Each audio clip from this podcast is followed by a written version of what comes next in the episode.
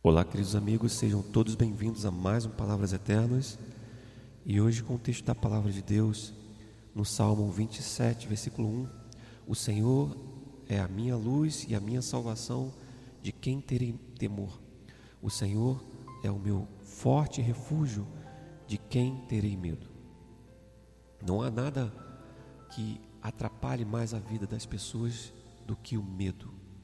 Ele atormenta, tira a paz, impede o progresso e é um grande obstáculo que Satanás usa contra as pessoas para mantê-las fora da vontade de Deus.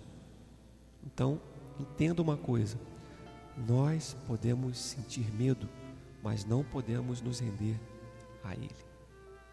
Antes, devemos fazer como o salmista que escreveu: O Senhor é o meu forte refúgio, de quem terei medo? De quem terei medo? Toda vez que Deus nos pede para fazer algo, Ele sempre provê todas as coisas que precisamos para a tarefa. Nós vemos é, muitos casos na, na própria palavra, homens no passado como Moisés, que foram é, pessoas que tiveram medo tiveram insegurança, tiveram ali o seu momento. Então, Deus, o nosso mesmo Deus, ele nos dá capacidade, recurso, coragem, sabedoria e tudo mais que for preciso. Podemos não ver ou sentir as provisões de imediato.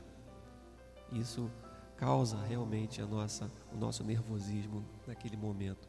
Mas à medida em que andamos em fé, essas coisas sempre estarão presentes. Os recursos de Deus, eles vão aparecendo a cada momento quando pisamos em passos de fé. Satanás outrora usa o medo para nos fazer recuar, mas Deus quer que percorramos todo o caminho para vermos os nossos sonhos realizados. Este é o grande é, desejo de Deus, que as suas promessas se cumpram em nossas vidas. Uma coisa que precisamos fazer para viver uma vida melhor é não andarmos com pessoas extremamente medrosas, pessoas que nos levam para esse caminho, pois não poderemos vencer nossas batalhas se estivermos rodeados de medo. A Bíblia conta que Gideão estava indo para a guerra e Deus disse que a primeira coisa que ele deveria fazer era se livrar de todos os soldados que estavam com medo. E isso significou cerca de dois terços dele. Ah, e isso não quer dizer que você deva, claro, ignorar as pessoas com medo, com as pessoas que têm o medo em si, mas sim estar rodeado de pessoas corajosas que não se entregam ao medo para cumprir a vontade do Senhor.